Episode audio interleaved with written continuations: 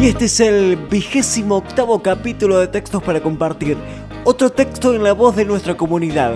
En este caso, la China Tapia nos lee una reflexión de autor anónimo titulada El tren de la vida. Muchísimas gracias a ella por sumarse.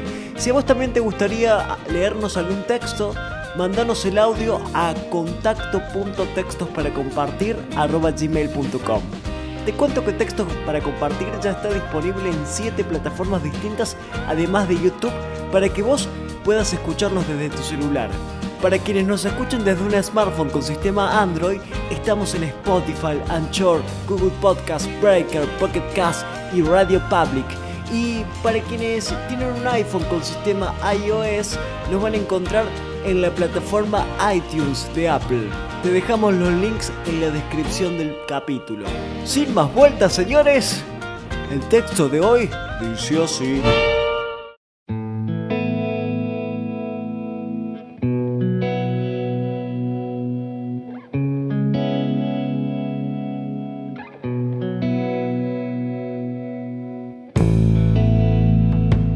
La vida se asemeja a un viaje en tren, con sus estaciones y cambios de vía, algunos accidentes, sorpresas agradables en algunos casos y profundas tristezas en otros.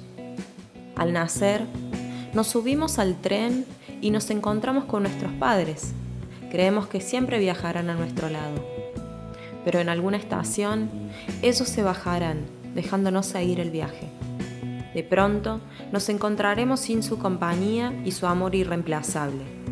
No obstante, muchas otras personas que nos serán muy especiales y significativas se irán subiendo al tren de nuestra vida. Nuestros hermanos, amigos y en algún momento el amor de nuestra vida. Algunos tomarán el tren para realizar un simple paseo. Otros durante su viaje pasarán por momentos de oscuridad y tristeza y siempre encontraremos quienes estén dispuestos a ayudar a los más necesitados. Muchos, al bajar, dejan un vacío permanente. Otros pasan tan desapercibidos que ni siquiera nos damos cuenta que desocuparon sus asientos. Es curioso ver cómo algunos pasajeros, aún los seres queridos, se acomodan en coches distintos al nuestro. Durante todo el trayecto están separados sin que exista ninguna comunicación. Pero en realidad nada nos impide que nos acerquemos a ellos si existe buena voluntad de nuestra parte. De lo contrario, puede ser tarde y encontraremos a otra persona en su lugar. El viaje continúa, lleno de desafíos, sueños, fantasías, alegrías, tristezas, esperas y despedidas.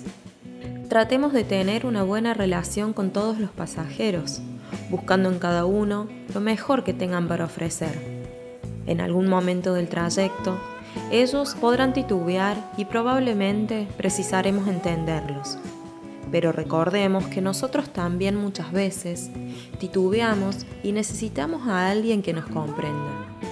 El gran misterio para todos es que no sabremos jamás en qué estación nos toca bajar, como tampoco dónde bajarán nuestros compañeros de viaje, ni siquiera el que está sentado a nuestro lado. A veces pienso en el momento en el que me toque bajar del tren.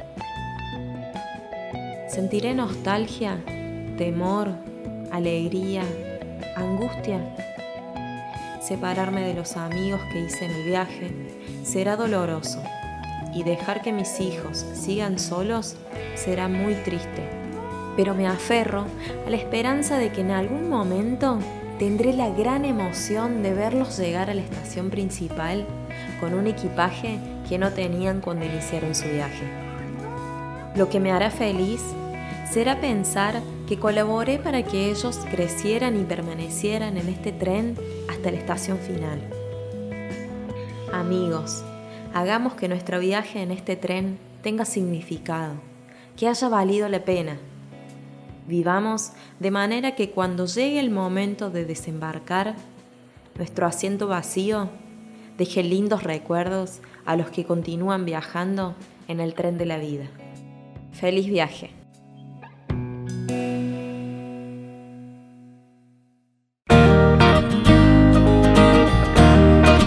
Y este fue el capítulo de hoy. Si estás escuchándonos desde nuestro canal en YouTube y no te suscribiste, te pido que lo hagas. Te muestro cómo hacerlo. Mirá, abajo del video está el botón suscribirse. Le das clic ahí y en la campanita para que te lleguen todos nuestros videos. Le das me gusta haciendo clic en la manito para arriba. Y más abajo, en los comentarios, te pido que nos cuentes qué te pareció el capítulo de hoy. Y lo más importante, que nos digas en qué podemos mejorar, porque nosotros somos eternos aprendices y tu opinión nos enriquece. Mándanos el texto que te gustaría que leamos a contacto.textos para compartir y compartí nuestro contenido con quien creas que lo necesite. Esto es Textos para Compartir, la manera más simple de difundir cultura. Muchas gracias por estar. Hasta la próxima. Éxitos.